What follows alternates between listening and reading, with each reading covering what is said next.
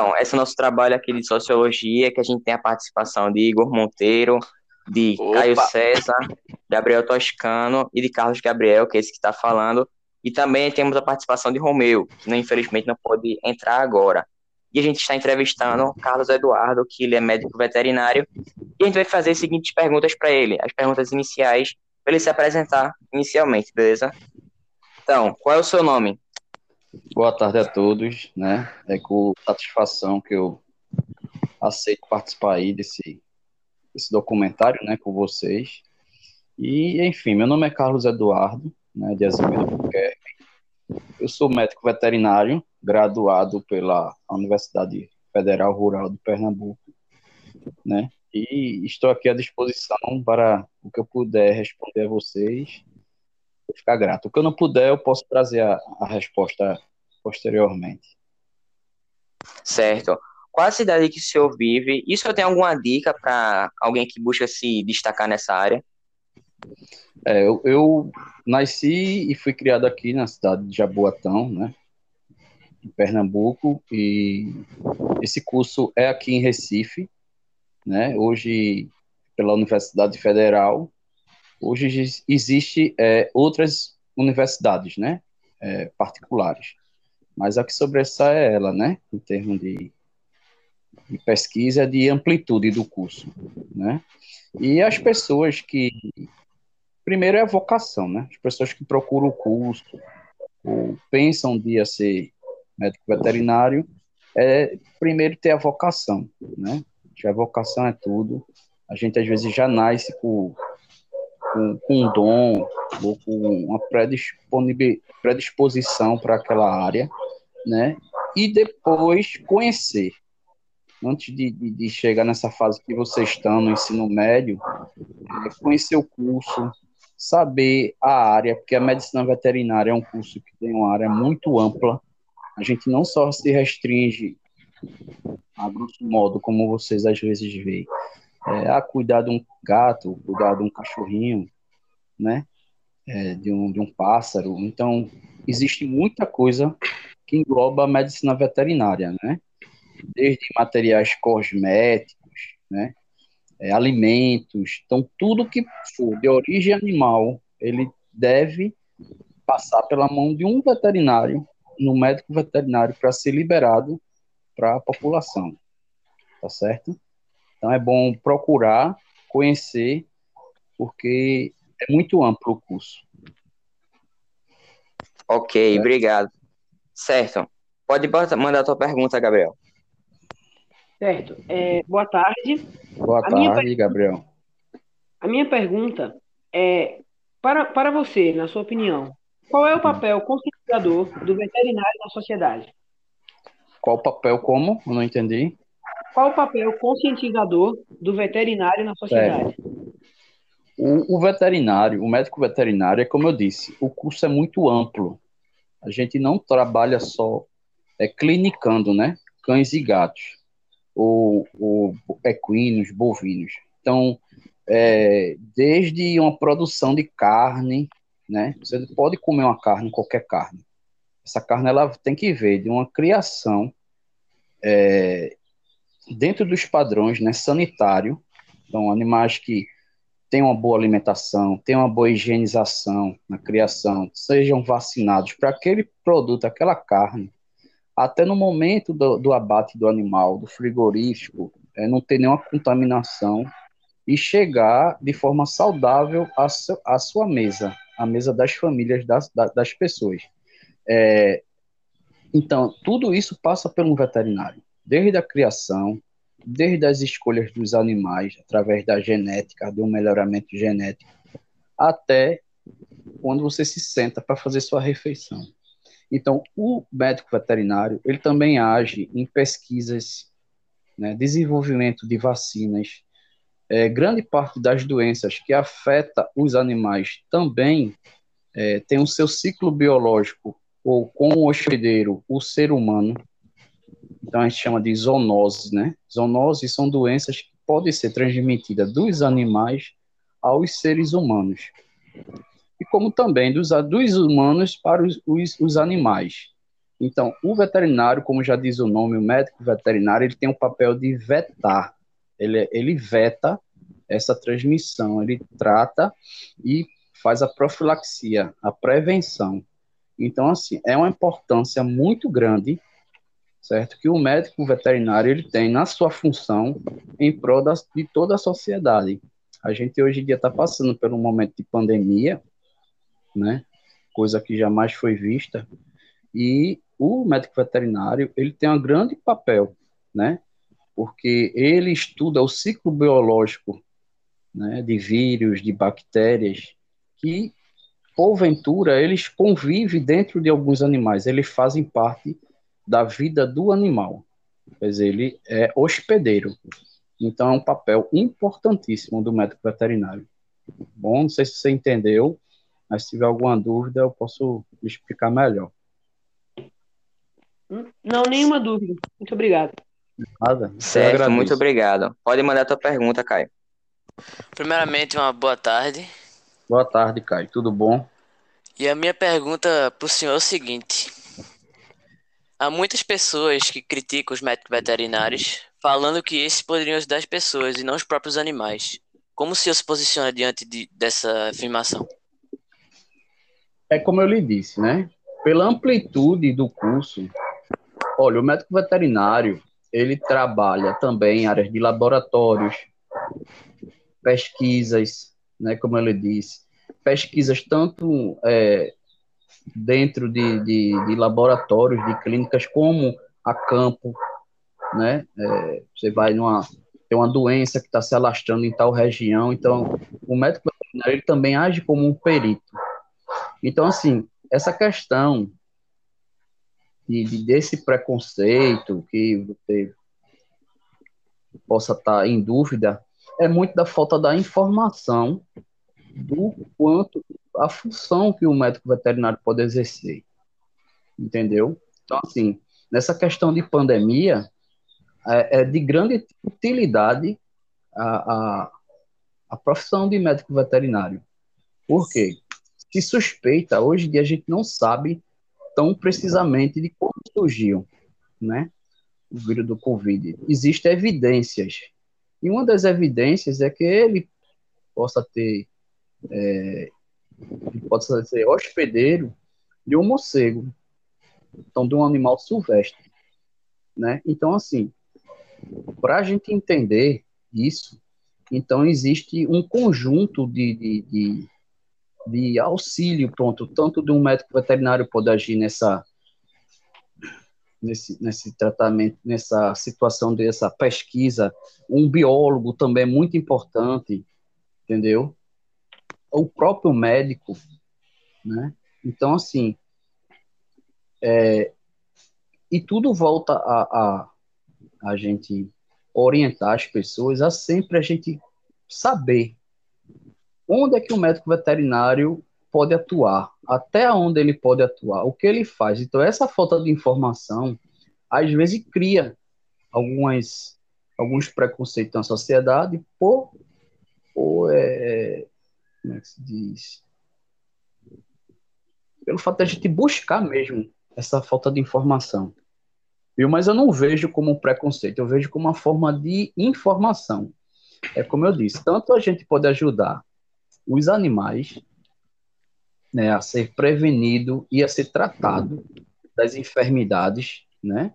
Como a gente também ajuda a prevenir os seres humanos. A gente, a gente pode tratar os seres humanos, né? Mas a gente tem um papel muito importante de, de fazer com que animais e seres humanos eles vivam em harmonia, tá bom? Então é muito, muito vasto mesmo, viu? Então, assim, uma loja que vende, pronto, uma, fa uma farmácia, né? Ela é fiscalizada. Um supermercado, ela é fiscalizada pela vigilância sanitária. Então, a equipe da vigilância sanitária também é formada por um médico veterinário. Então, um supermercado, ele só pode estar tá aberto por ter um veterinário, um médico veterinário como responsável técnico.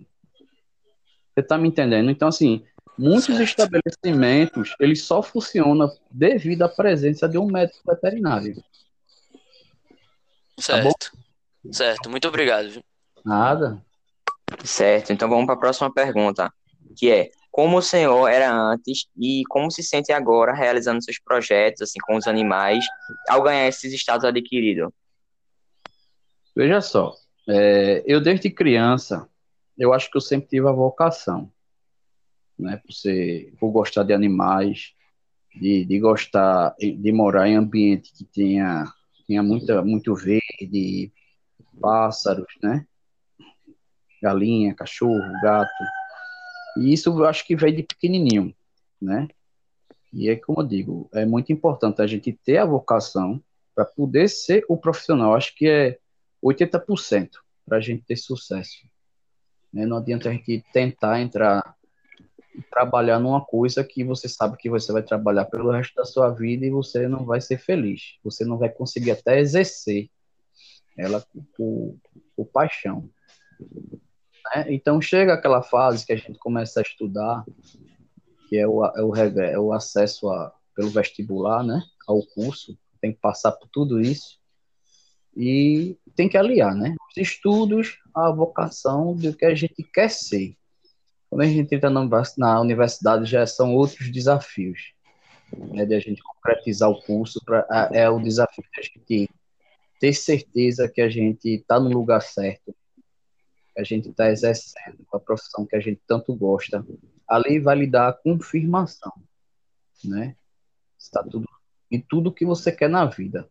E quando você começa a trabalhar, começa a exercer uma coisa que você gosta, né, que você passa a sobreviver daquele seu trabalho, aí tudo torna a sua vida mais digna e prazerosa. Entendeu? Então, é uma caminhada longa que você nasce com aquela aptidão e chega, né, nos últimos dias de sua vida sempre vivendo do curso que você ama, né? No meu caso, a medicina veterinária. Está dentro de você. Certo, muito obrigado. Pode ir para a próxima uhum. pergunta, Igor. Boa tarde. Boa tarde. Eu queria perguntar o que mudou para você desde o início de sua carreira e o que você pretende atingir com sua posição social. Veja só, é, infelizmente, a gente vive num país que é um país de terceiro mundo, certo? Então, algumas, alguns setores de, da nossa vida no nosso país, ele ainda está em desenvolvimento em comparação a, a países do primeiro mundo. Então, o, o, início da profissão da gente é, é, um, é um início desafiador.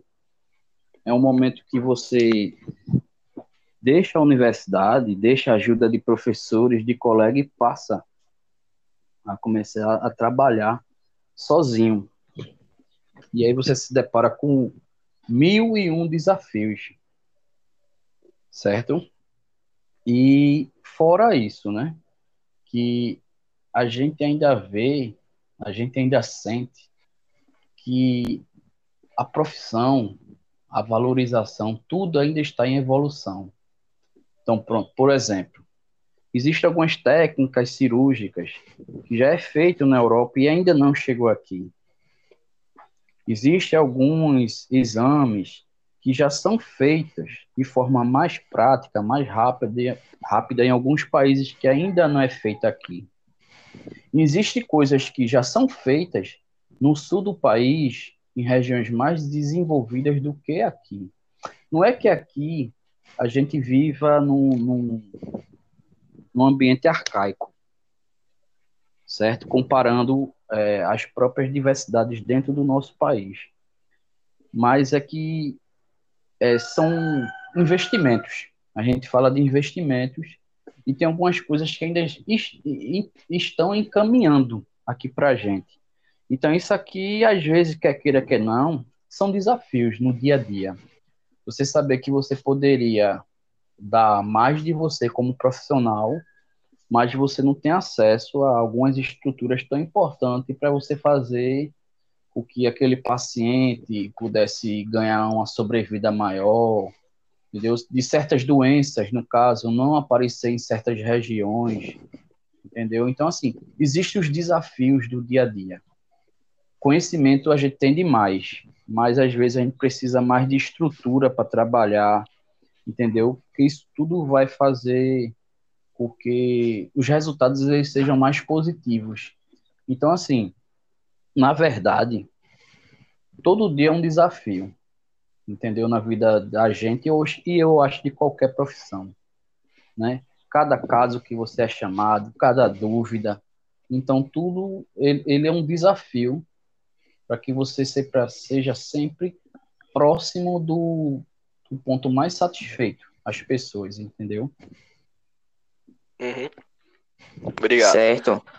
Nada. Veja, bem, Carlos, Romeu, ele que não pôde participar da entrevista, ele fez uma pergunta relacionada justamente à empatia, ao sentimento assim de cuidar dos animais, e o que é, é um papel social do voluntário. Ele pergunta assim: é. o que torna essa sua atitude é uma, algo gratificante e que influencia toda a sociedade a um bem maior, que é a preservação ambiental? Veja, eu não sei se eu, eu, eu, eu, eu entendi, mas eu vou tentar responder. Qualquer dúvida, você volta a, a me corrigir ou fazer outra pergunta. A voltar um ponto importante. Veja só, você falou de empatia, né? Hoje, é como eu digo, hoje a gente tem um processo de evolução. É, antigamente, é, se tinha um animal, um cachorrinho, por exemplo, e o cachorrinho morria, e a gente acabava adquirindo outro para substituir a gente era tinha necessidade e carências, como eu disse, que às vezes faltam algumas coisas. Hoje, graças a Deus, não. Mas antigamente não era tão fácil ter uma vacina. Então, toda a dificuldade que a gente vê hoje na gente mesmo, em comparação à pandemia, pela falta de vacina, antigamente não tinha para os animais. E quando a gente fala de vacina, não é só o cachorro, o gato. Então, Bovinos também se vacinam, equinos também se vacinam, aves se vacinam. Então, o galeto que você come, ele tem que ver de, um, de, um, de uma ave, de um frango vacinado. Quando a gente fala do coronavírus, é, o coronavírus ele tem uma subdivisão na sua família que foi descoberto primeiro nas aves. Onde os cães já têm também vacina contra o corona apesar que é uma vacina, é, é uma doença que se apresenta de forma diferente, é como fosse sintomatologias digestiva, não respiratória como os seres humanos. Então, para você ver o quanto é importante a medicina veterinária no contexto que já se existia há muito tempo vacina os cães contra coronavírus. Porque foi através das aves que a gente descobriu a doença. Tá certo?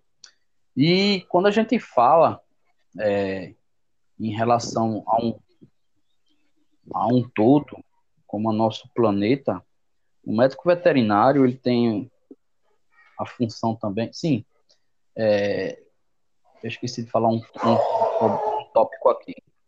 Então, com esse, esse, essa evolução nos cuidados dos animais, os animais começaram a ser inclusos nas famílias entendeu? Então passou a ser um membro das famílias. Então, a, o carinho, a responsabilidade que a gente tem de cuidar, de salvar, então ela cresce. A preocupação, entendeu? Porque começa a ter é, um valor é, sentimental envolvido em tudo que você está fazendo ali. Entendeu? E por isso que a gente luta porque cada dia é, o nível de conhecimento, é, exames, medicamentos novos, eles sejam sempre descobertos. É por isso que é tão importante investir na educação. Quando a gente fala em investir na educação, são pesquisas. As universidades ela têm um papel muito importante de fazer é, pesquisa, que é através dos animais, é através de muita coisa. Às vezes os animais até lhes servem de, de experimentos né? Estão até testando agora os anticorpos produzidos é, pelo Covid nos equinos, já para tratamento em seres humanos, não como vacina, como tratamento mesmo.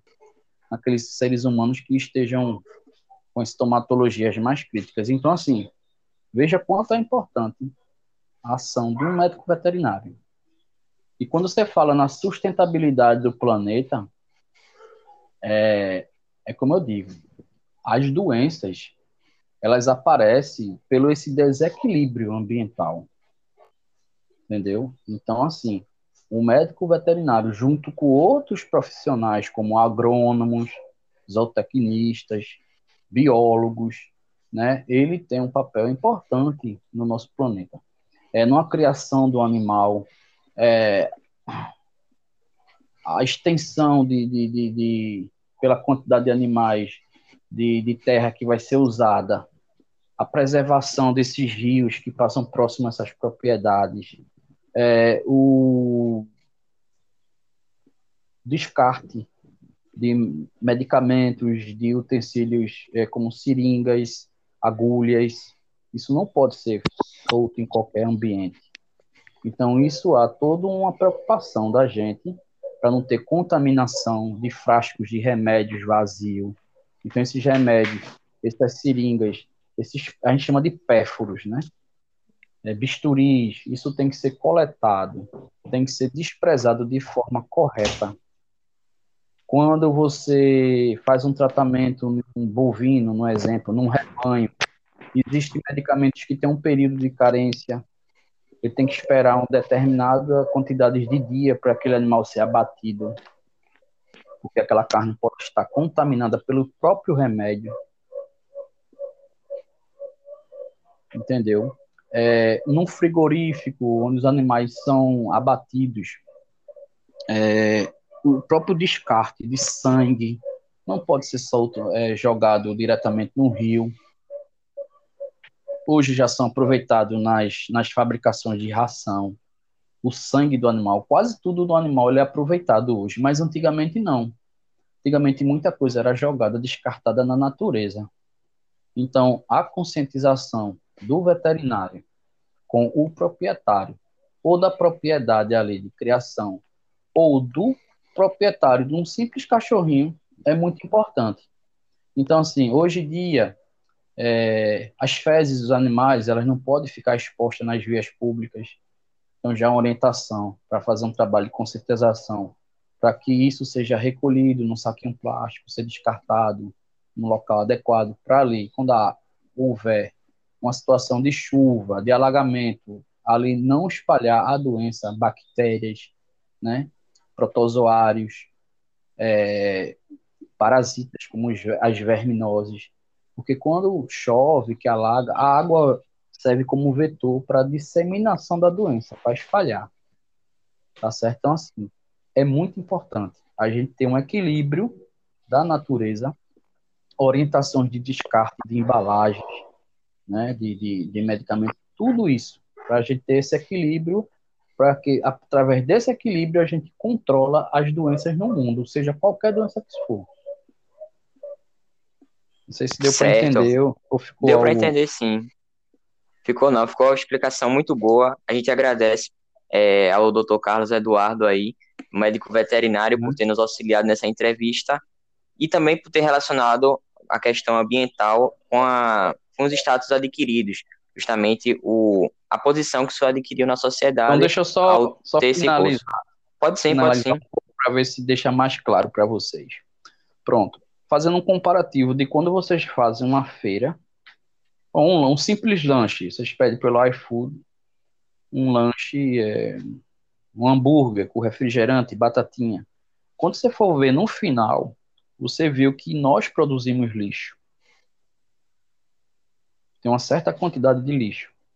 É, então a gente não pode deixar esse lixo a qualquer lugar. Hoje em dia já tem, graças a Deus, pouco mais tem é, é, a, o projeto da, de reciclagem, né, em algumas cidades, né, é, que a gente destine, selecionar esse lixo e destinar ao seu local certo. Alguns vão ser reaproveitados, outros vão ser descartados de forma correta. Então, comparando isso, quando você vai para uma clínica, o seu animal é atendido, estava vomitando, estava no soro, está fraquinho, está com alguma infecção. Então, ali vai tudo gerar também resíduos.